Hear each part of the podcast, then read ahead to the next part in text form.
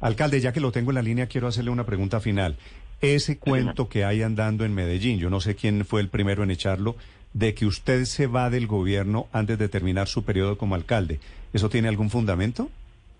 Esos son cuentos. Todos los días inventan cuentos de nosotros. Eso no, no tiene fondo, mi querido Néstor. ¿Y de dónde salió?